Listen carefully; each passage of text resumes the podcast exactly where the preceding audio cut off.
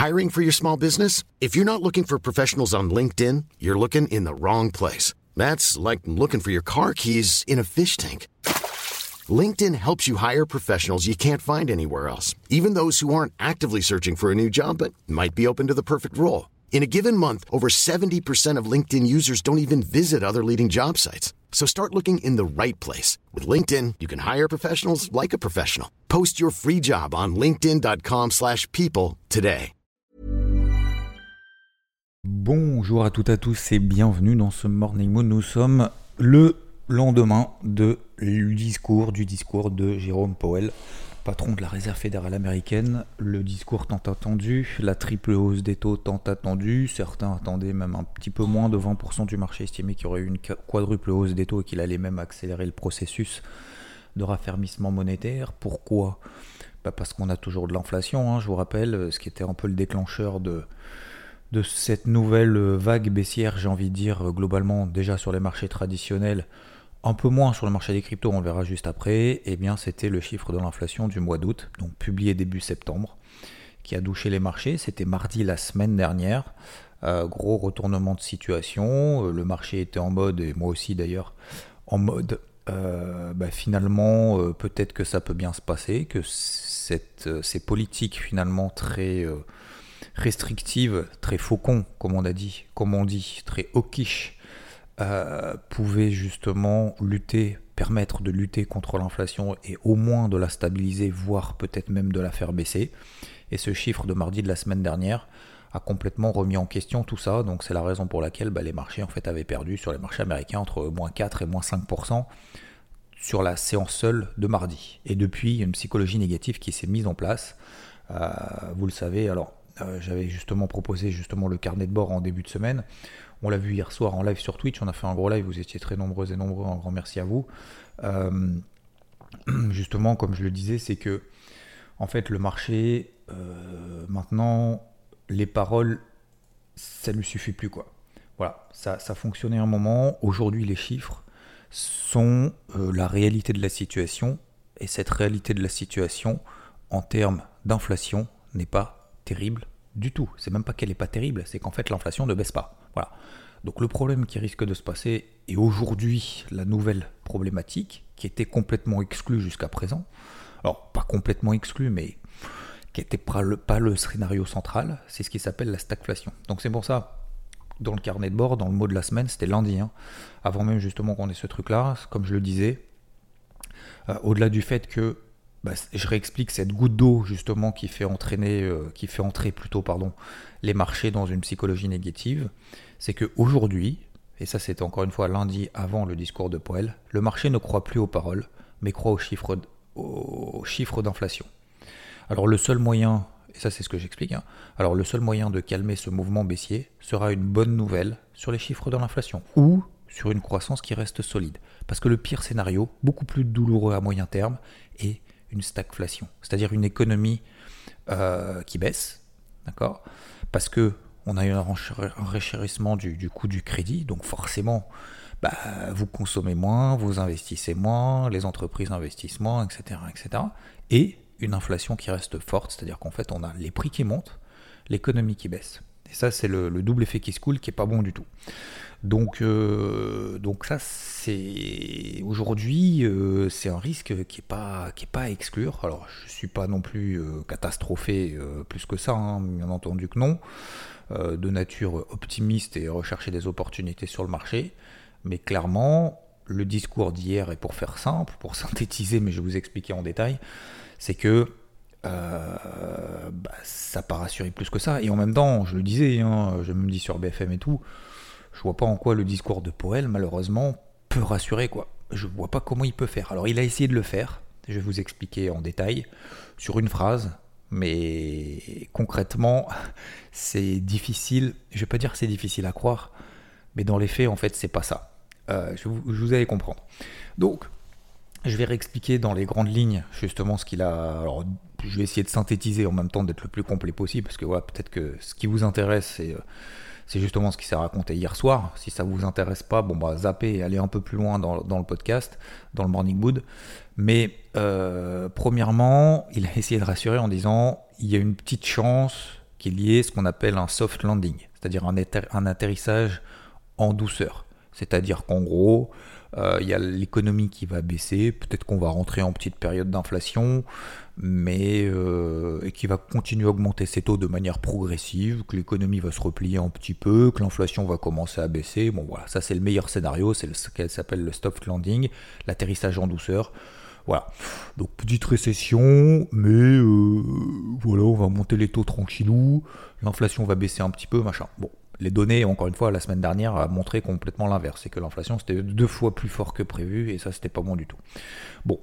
Ensuite, euh, il a dit, euh, il y a quand même aussi, donc il a, il dit, il y a une chance qu'il y ait du soft landing. Il a dit aussi, c'est pour ça que c'est assez contradictoire aussi, il y a une chance que ce soit quand même bien pire parce qu'il y a toujours la guerre en Ukraine, il y a donc ces incertitudes politiques mondiales. Euh, voilà, donc il faut quand même se préparer aussi à ce que ce soit quand même pire que ce qui était prévu. Deuxième chose, euh, bah, il y a les Américains maintenant qui commencent à ressentir justement les effets de ce, de ce, cette confiance des consommateurs, cette, euh, incertitude. Je ne vais pas dire cette peur, on ne va pas rentrer jusque là, mais ils savent très bien que bah oui, ça va être compliqué pendant un petit moment et peut-être plus longtemps que prévu. Donc c'est en train de se faire ressentir et, euh, et donc c'est pour ça qu'il a fait cette triple hausse des taux. Mais euh, voilà. Ensuite, euh, il a dit, et ça je pense que c'est un peu le message qui a retenu le marché, et on va, on va le voir concrètement sur les différents actifs, c'est que le, il est peu probable qu'il y aura une, euh, des baisses des taux avant au moins 2024. Euh, jusqu'à récemment, le marché, même d'ailleurs les membres du FOMC, étaient en mode à partir de 2020, fin 2023, les taux vont commencer à baisser. Aujourd'hui, l'averti, il a dit non. il ne va pas y avoir des baisses de taux là aussitôt que de manière prématurée. Euh, voilà. Donc, globalement, cette volonté en fait du marché d'anticiper, de se dire peut-être que fin 2023, du coup, il va y avoir baisse de l'économie à partir de fin 2023, on va à nouveau baisser les taux parce que l'inflation aura baissé, parce que l'économie, les perspectives économiques et la croissance aura baissé. Donc à la rigueur, on se projette déjà sur fin 2023. Sauf qu'aujourd'hui, ça ne sera pas avant 2024. Et euh, donc il ne va pas pour le moment ralentir ce rythme de hausse des taux. Mais le seul et la deuxième chose où il a essayé de rassurer les marchés, donc dans les grandes lignes, pour ça moi à ce moment-là j'ai trouvé qu'il a été assez ferme, assez confiant, c'est qu'il a dit il pourrait ralentir le rythme de hausse de taux à un moment donné pour en évaluer les effets. C'est-à-dire qu'en gros, il va faire une pause sur cette hausse des taux en disant Ok, on a monté les taux vers notre objectif à peu près 4, 4,5, 5%, d'accord? Et on va s'arrêter là. Et on va voir ce que ça fait. Et ça, dans un premier temps, c'est d'ailleurs ce qui a permis, je ne sais pas si vous avez vu euh, pendant le, justement pendant le discours, c'est ce qui a permis, en fait, au début, on a eu cette triple hausse des taux, le marché a baissé. Ensuite, on a eu le début du discours de Jérôme Powell. Qu'est-ce qui s'est passé? Le marché est remonté. On est même remonté au-dessus de là où étaient les marchés avant cette annonce de, de, triple hausse des taux. Tout le monde était là, ouais, ça y est, ça va repartir, ça va partir. Non, on prend pas de décision en 5 minutes sur la première bougie 5 minutes. Donc la première bougie 5 minutes a été baissière. La deuxième bougie 5 minutes, alors j'exagère légèrement, mais c'est en gros c'est ça. La deuxième bougie 5 minutes, bah, finalement on est en train de péter les plus hauts, euh, du jour. Euh, et puis finalement euh, on repète les plus bas du jour et finalement ça sort par le bas.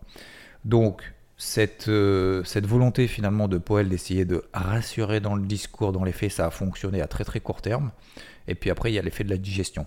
Et les marchés, en fait, ils digèrent quoi? Ils digèrent les chiffres. comme je le disais, c'est la boucle est bouclée. Ils veulent des chiffres, ils veulent du concret. Et concrètement, euh, c'est que euh, pour le moment, il n'y a pas d'effet économique de cette hausse des taux. C'est pas, pas instantané. Hein. C'est pas vous montez les taux, vous claquez des doigts, et puis finalement l'inflation va baisser. Hein. Donc effectivement, il faut du temps. Il a essayé de le tourner à sa manière en disant il va arrêter la hausse des taux pour évaluer les effets. En gros, ce qui veut dire, c'est que cette hausse des taux, ça va pas être instantané. Euh, pour en tout cas contrôler l'inflation. Donc, euh, donc voilà, qu'est-ce que je pourrais ajouter d'autre? Ah oui, alors ce qui est important, c'est que euh, ce qu'on appelle les dot plots. Alors attendez, je suis en train de regarder aussi pour éviter de vous raconter des bêtises. Voilà, les dot plots, c'est quoi? Les dot plots, c'est les membres du FOMC qui font des estimations sur les projections. Donc vous êtes un groupe de personnes, ok? Il y en a une dizaine. Et puis, ils disent, bah voilà, en fonction de ce qu'on voit, de nos réunions, machin et tout, moi j'estime que bah, les taux, euh, ils vont être à euh, tant de pourcentage telle année, tant de pourcentage à la fin de l'année, etc., etc. Et en fait, ce qui a montré ces dot plots, je vais retrouver le graphique là, que je me trompe pas, là je suis sur 2000. Ah, attendez, je fais un autre truc en même temps. Euh, faut que je trouve les dot plots sur les années à venir. Ça, on l'avait vu hier soir. Il. Alors, les dot plots, c'est quoi? Donc, c'est justement c'est, chacun des membres du FOMC qui estime justement où seront les taux euh, donc en 2022. Euh, on est en 2022, en 2023, etc. etc. Et aujourd'hui, en fait, en 2023, bah, forcément, les dot plots, qu'est-ce qu'ils ont fait? En fonction de tout ce qu'on vient de voir maintenant de manière assez synthétique, bah, les dot plots, en fait, ils ont augmenté. Donc aujourd'hui, globalement, euh, les membres du FOMC ne se projettent pas sur des taux inférieurs à 4-4,5% en 2023. Euh, en 2022, on aura des taux au moins à 4%, 4,5% à peu près. Euh, en 2024, alors c'était assez étonnant parce qu'en 2024, on avait, alors c'est ça qui est, hallucinant, c'est que la visibilité, je vous le dis depuis un moment, mais elle est réduite à néant. C'est-à-dire que même les membres du FOMC, je ne vais même pas dire qu'ils ne sont pas d'accord, c'est qu'ils sont complètement perdus. En, 2000, en 2024, euh, avant justement ce rendez-vous, de, cette réunion de la Fed là maintenant, on avait, donc le mois dernier, euh, certains membres du FOMC qui estimaient qu'on aurait des taux directeurs de la Fed entre 2 et 2,5%. C'est génial de 2,5%. Alors il y en a deux. Hein. Entre 2 et 2,5%. Euh, ça veut dire quoi? Ça veut dire qu'en gros, bah, les taux, là, euh, ça y est, rebaissent en, partir de 2023, euh, bam, les taux baissent, l'économie, effectivement, s'est repliée, mais c'est pas grave, on rebaisse les taux, ça va rebooster le truc, l'inflation s'est repliée, c'est nickel, scénario parfait. Sauf que dans le même temps, il y en a deux qui estiment que les taux étaient entre 2 et 2,5, et il y en a d'autres, ils estimaient que les taux étaient à 4, 4,5. Donc vous imaginez la différence deux fois plus. Donc vous imaginez qu'au au sein des membres du board du FOMC, il y a des membres qui estiment que les taux sont à 2, il y en a d'autres qui estiment qu'ils seront plutôt à 4, 4,5. Ça n'a absolument rien à voir. Donc même eux, ils sont complètement perdus. Donc aujourd'hui, effectivement, ils ont révisé à la hausse tout ça. Donc les deux mecs, euh, je sais plus, je sais pas lesquels c'est, je sais pas si on peut les voir exactement, il faudrait que je, creuse un petit peu, que je prenne le temps. Je sais pas si je le prendrai. Mais euh, il y a aujourd'hui, le meilleur scénario pour le moment des membres du FOMC, c'est les taux en 2024. En 2024, ils seront entre 2,5-3%. Et euh, le pire scénario, c'est qu'il y en a qui estiment qu'ils seront entre 4,5-5% encore en 2024. Et à partir de 2025, il y en a un seul qui estime que les taux seront encore à plus de 4,5%. Donc, euh, vous vous rendez compte, 2025. Hein. Euh, il y en a d'autres qui estiment, alors globalement, on les estime à 3, allez, on va dire autour de 3%, mais en gros, la fourchette, ça va entre, c'est plutôt un râteau entre 3,5 et 2,5. Donc concrètement, qu'est-ce que ça veut dire?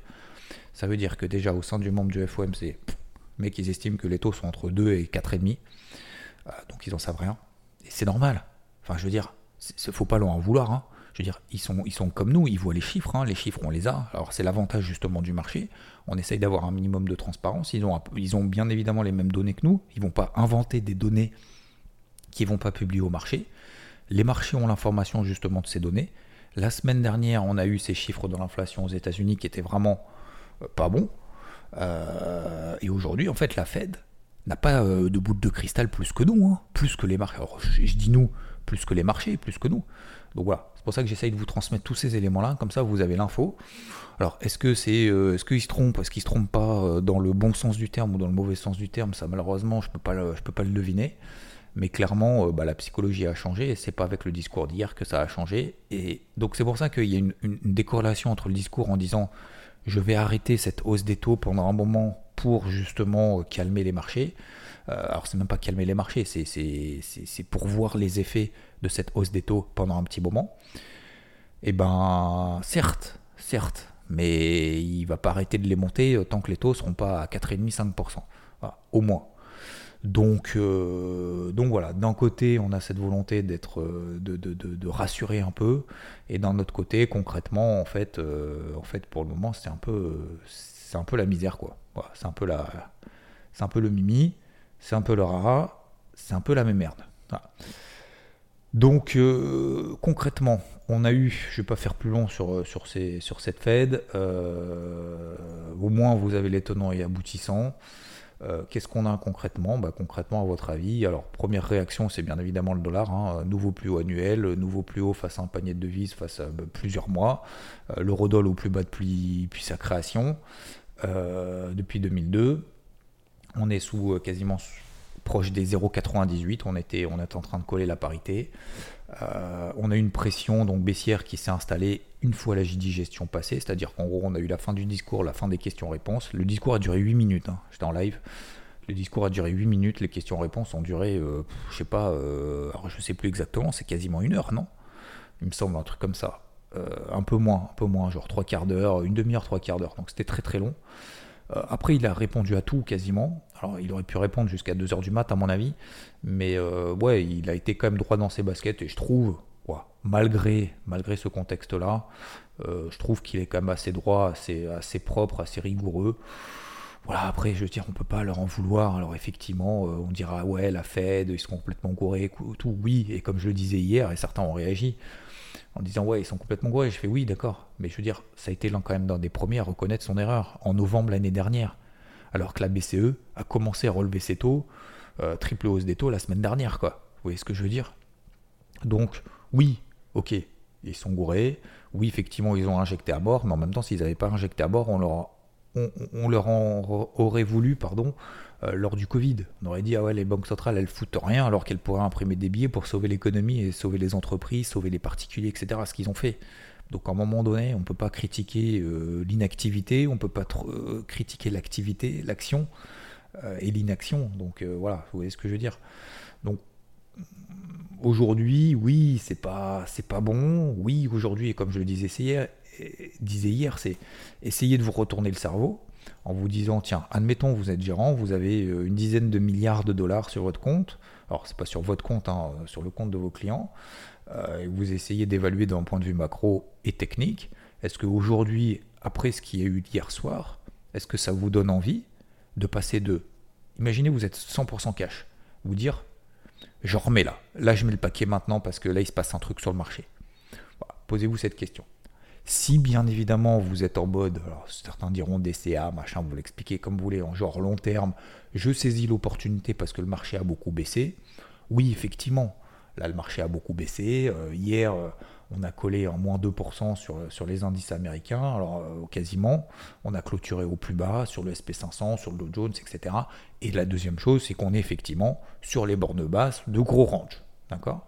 Sauf que comme je vous le disais depuis dimanche, même depuis avant, depuis dimanche dans les briefs hebdo ou alors dans le carnet de bord, etc., etc., c'est que euh, aujourd'hui, les conditions, la psychologie est négative à court terme, les conditions économiques ont changé, la, la vision économique a également changé, et mon optimisme a clairement été douché, déjà depuis mardi de la semaine dernière, déjà depuis le moins 4, moins 5 des indices, mais c'est pas parce qu'ils ont fait moins 4, moins 5 qui m'inquiète, c'est qu'aujourd'hui, on n'a rien pour pouvoir s'accrocher à quelque chose de positif. Jusqu'à présent, on avait le cet été, avant cet été, avant que je parte en vacances, j'avais publié justement une note en disant et si ça pouvait bien se passer?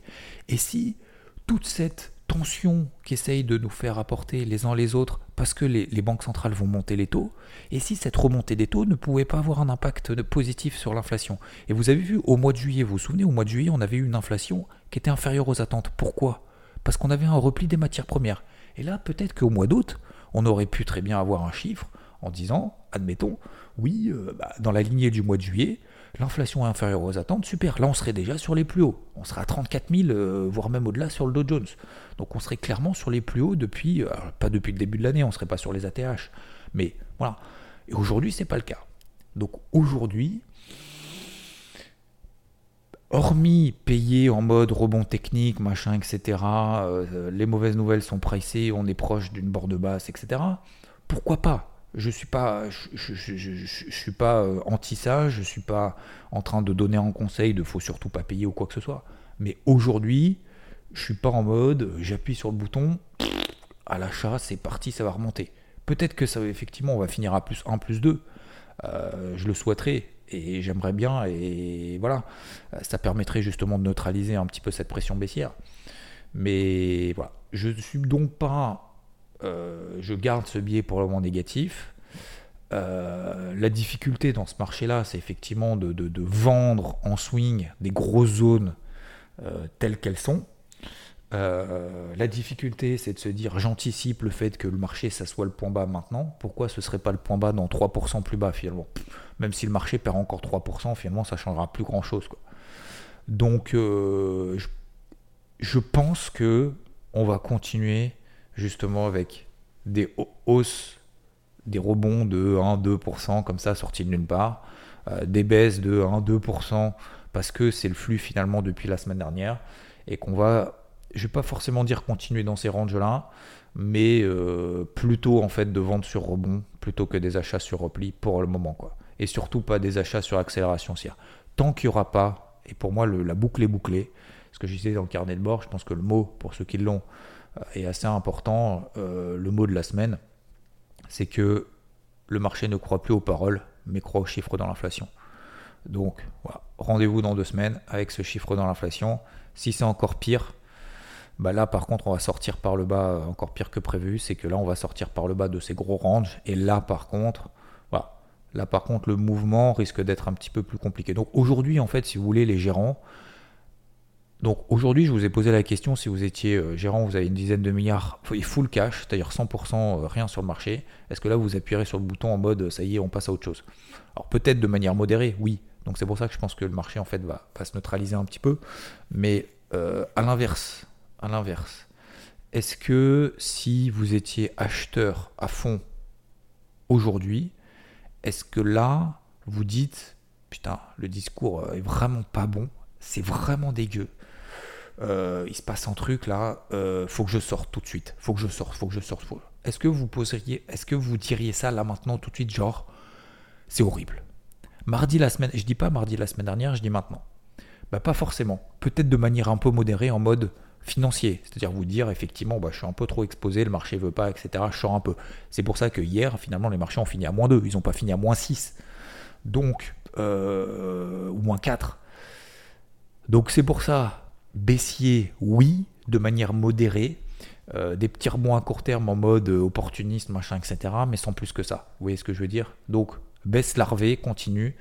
Euh, pour moi, c'est le, scénario, euh, le scénario central. Voilà globalement sur cette rendez-vous de la, de Fed. J'espère que vous n'avez pas pas trop gonflé avec ce, truc là ce matin, mais bon, vous imaginez bien que c'était un peu le, c'est un peu le sujet central. Comme ça, vous avez à peu près tous les éléments. Creusez bien évidemment après de votre côté. Euh, regardez de votre côté, regardez les avis. Alors les avis, euh, peut-être pas les avis, mais regardez surtout, allez à la source. Voilà. J'ai essayé au maximum d'être le plus objectif possible. Je vous ai également partagé bien évidemment après mon avis. Euh, maintenant la question ça va être comment intervenir sur le marché. Donc des ventes sur rebond, c'est une évidence. c'est compliqué bien entendu de vendre des, des, zones là maintenant en se disant j'appuie sur le bouton vendeur, admettons, est-ce que vous appuyez là maintenant sur le bouton vendeur en disant le marché va s'écrouler? Bah, en fait, la, problématique, c'est qu'il suffit finalement que, ouais, il y ait des chiffres assez bons à droite et à gauche. Alors, il y a les PMI vendredi, donc demain. Il suffit finalement qu'il y ait deux trois chiffres assez bons, que le marché finalement euh, tienne ces niveaux-là. Et puis, euh, alors, ça ne veut pas dire qu'il va pas, il va, il va pas tout remonter. Ça, c'est, je veux pas dire que c'est impossible, mais là aujourd'hui, pour moi, c'est impossible qu'il remonte tôt. Pour moi, c'est impossible d'avoir une visibilité en se disant le marché va faire. c'est impossible. Il y a toujours bien évidemment une, phase d'incertitude et je peux tout à fait me planter dans ce que je raconte. Mais pour moi, euh, le scénario, euh, euh, le marché arrive à retracer l'intégralité de ce qu'il a perdu, ce serait un gros étonnement. Alors là, je changerais vraiment de fusil d'épaule avec casquette verte, mais pour le moment, c'est pas le cas. Quoi.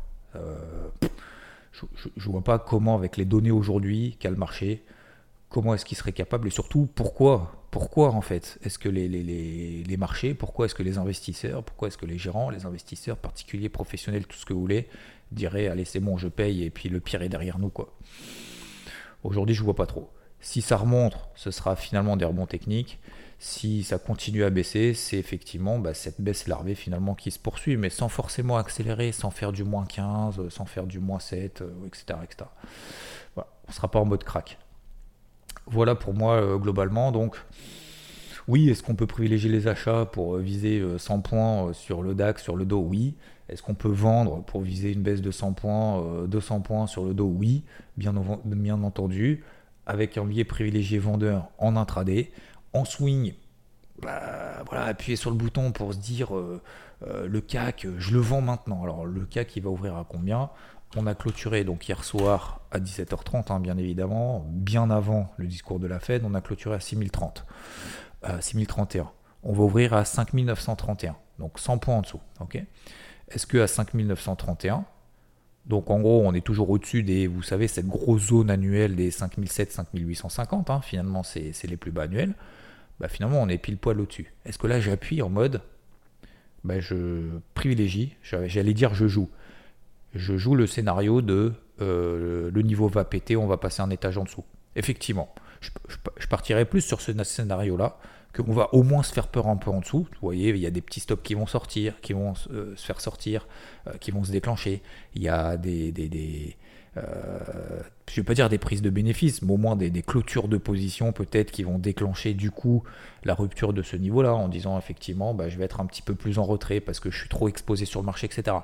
Je pense que ça va se faire dans, le calme, mais que pour le moment, le scénario effectivement euh, d'une rupture de ces plus bas est plus importante que, bah, que, d'un retour sur le haut du range hein, aujourd'hui, tout simplement. Ah. Ah. Donc, euh, est-ce qu'il faut vendre là maintenant tout de suite à l'open en mode euh, ça va baisser encore plus? En fait, ça dépend de l'open, ça dépend de l'open européenne, et je pense qu'il faut raisonner vraiment plus dans une logique intraday pour le moment que dans une logique swing pour essayer de se projeter, parce que le marché n'est pas capable de se projeter, les membres du FOMC sont pas capables de se projeter, la Fed, Jérôme Powell, son président, n'est pas capable de se projeter. La seule chose dont il est certain, c'est qu'il va lutter contre l'inflation, il va mettre en place tout ça et qu'effectivement, bah, ça va faire mal aux entreprises, ça va faire mal aux ménages. Il a révisé à la hausse, justement, ça aussi, ses perspectives de, de, de, chômage. Il a révisé à la baisse ses perspectives économiques parce que, euh, voilà, euh, aujourd'hui, les taux, euh, la moyenne des taux estimés, donc selon les dot plots, 4,4% de taux directeur en 2022, 4,6% en 2023, 3,9% en 2024. Donc ça veut dire que euh, les, plus, les plus faucons des membres du FOMC, ils voient des Fed, des, des, à 5%, proche de 5% en 2023. Donc cette hausse des taux, elle ne va pas baisser de sitôt. Voilà. Après, bien évidemment, bah, s'il y a une baisse de l'inflation, s'il etc., etc., oui, ce sera différent. Ok Voilà. Euh, donc la réaction aussi derrière qu'on a eue, c'est ce que je voulais évoquer, donc au-delà des indices, etc., etc. Je vais être plus euh, fondamental et plus global euh, ce matin plutôt que d'être en mode l'exercice du jour ou quoi que ce soit. Mais même si l'exercice du jour, faut continuer justement dans cette perspective intraday. Hein, prenez exercice du jour, hein, c'est le même. Prenez vos moyennes mobiles horaires, d'accord? Est-ce qu'on est en dessous, est-ce qu'on est au-dessus? Et en fonction de ça, en fonction de, des bandes de Bollinger qu'on a sur des unités de temps un petit peu plus courtes, sur du 15 minutes par exemple, et de se dire, voilà, tant qu'on est au-dessus de ma MM50 ou ma MM20 horaire ou les deux, euh, je cherche des ventes, tant qu'on est en dessous, parce que ça veut dire qu'on est en tendance baissière. Dans ces cas-là, quelle est ma méthode d'intervention? Je vais intervenir où? Bah, Sur une bande de Bollinger haute, parce que je vais vendre sur rebond. Elle est où ma bande de Bollinger haute? En 15 minutes par exemple, ou en 30 minutes, peu importe, ou en 5 minutes, vous faites comme vous voulez. Elle est à ce niveau-là. Et si sur ces niveaux-là, bah, j'ai une réaction négative de marché, donc un breakout baissier, etc., à ce moment-là, je rentre à la vente pour privilégier du coup le sens de la tendance, etc., etc. Une fois, deux fois, et puis au bout de deux fois, si admettons ça fonctionne pas et que les marchés arrivent à tenir, c'est beau, mais euh, voilà. Le dollar américain donc sur des plus hauts, l'euro-dollar au plus bas. Euh, l'or l'argent à votre avis, est-ce que c'est apprécié par les marchés ou pas? Bah non. Quand le dollar monte, non. Quand il y a de l'inflation, non. Et lorsque les marchés vont être plus restrictifs, non. Donc l'or et l'argent, pour le moment, pas du tout. Tant que l'or est en dessous des 1690, il n'y a pas d'alerte positive. Là où je trouve que c'est positif, de manière surprenamment, je sais pas comment on peut dire, mais surprenant, surprenante, étonnante et dans le bon sens du terme, on va finir quand même par une bonne nouvelle, c'est le marché des cryptos. Il a l'air complètement hermétique. Alors oui, on a eu une baisse hier soir à 22-23 heures. Hein. Le Nikkei, en fait, a fini à zéro quasiment, je crois, un truc comme ça. Enfin, vous, vous regarderez ce matin. Mais euh, le Nikkei, il pas, c'est pas effondré hein, euh, hier soir après, le, après la, clôture des marchés américains. Euh, du coup, bah, les marchés des cryptos, en fait, n'a pas, pas dérouillé. Hein. Il n'a pas dérouillé du tout. Alors, c'est pas, c'est pas fou, c'est pas la fête du slip, on n'en est pas là. Mais il n'a pas dérouillé. Donc, on a fait des mèches cette nuit. Euh, est-ce que ça présage du coup euh, de renforcer, de, relancer une poche active à l'achat? Ça me semble un peu prématuré, mais disons que je suis beaucoup plus emballé par payer une, de crypto pour voir si effectivement le marché arrive à tenir d'ici la fin de la semaine, euh, d'ici dimanche, plutôt que de payer les marchés traditionnels. D'autant plus, si en plus je me trompe sur les marchés traditionnels et qu'ils arrivent à tenir et que finalement on tient ces bas de range et que, admettons, on finit ça plus 1, plus 1,5, bah, vu que les marchés crypto tenaient déjà mieux que les marchés traditionnels en période un peu moyenne, bah finalement, euh, le Bitcoin, il arrive à tenir les 18 000. Alors bon, la zone, c'est 19 000. Mais il est passé en dessous, il n'a pas accéléré. Je trouve ça assez étonnant. Voilà. Alors, peut-être que ça va pas durer, mais je trouve ça positif. Voilà, je trouve ça plutôt positif. Voilà. Alors sans être euh, complètement obdimulé par être positif sur les cryptos, hein, parce que vous savez que depuis deux semaines, euh, mon retour de vacances, euh, c'était aller mi-août. j'ai fait mais que bosser à l'achat, mais des dizaines et des dizaines à l'achat justement pour viser des TP1, machin, etc. et essayer de travailler. Je suis beaucoup moins actif depuis mardi la semaine dernière, ce qui est normal, hein, parce que le marché me me donne rien à manger. Mais là aujourd'hui, par exemple, à Atom sur la 13, sur 1360, on a fait une mèche sous les 13. Ça semble, euh, ça semble quand même intéressant, quoi. Ça semble quand même intéressant, au moins de tester sur une ou deux, voilà, quitte à prendre le risque. Alors effectivement, euh, prendre le risque, ça veut dire quoi? Ça va être mettre un stop sous la mèche qu'on a fait cette nuit. Voilà. Je suis en train de me poser la question, sincèrement, euh, est-ce que je vais attendre l'Open Europe? Probablement. Mais, euh, mais voilà, simplement pour vous partager aussi ce, phénomène positif qu'on a quand même sur le marché des cryptos qui, je trouve, tient bien. Alors, je pense qu'il ne faut pas s'emballer. Hein. faut pas s'emballer. Euh, je ne suis pas certain que le marché des cryptos ait la capacité de s'envoler seul et de nous coller en plus 5% seul euh, sans des marchés traditionnels qui sont au plus bas. J'en doute quand même fortement. Mais, admettons, je me trompe sur les marchés tradis. Aujourd'hui, marché crypto est quand même positif. Donc peut-être que voilà, peut-être que probablement je vais en payer une ou deux. Euh, j'en ai deux trois dans le collimateur, je vous partagerai tout à l'heure sur EVT. Je vous souhaite une excellente journée, euh, une bonne matinée, un bon réveil à toutes et à tous. Merci de m'avoir écouté. C'était un poil plus long, deux minutes plus long que d'habitude.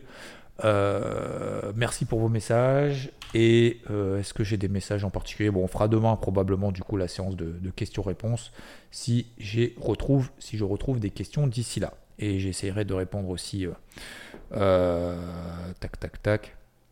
J'essaierai de répondre aussi aux questions qui m'avaient été posées sur Twitch. C'était mardi soir. Voilà.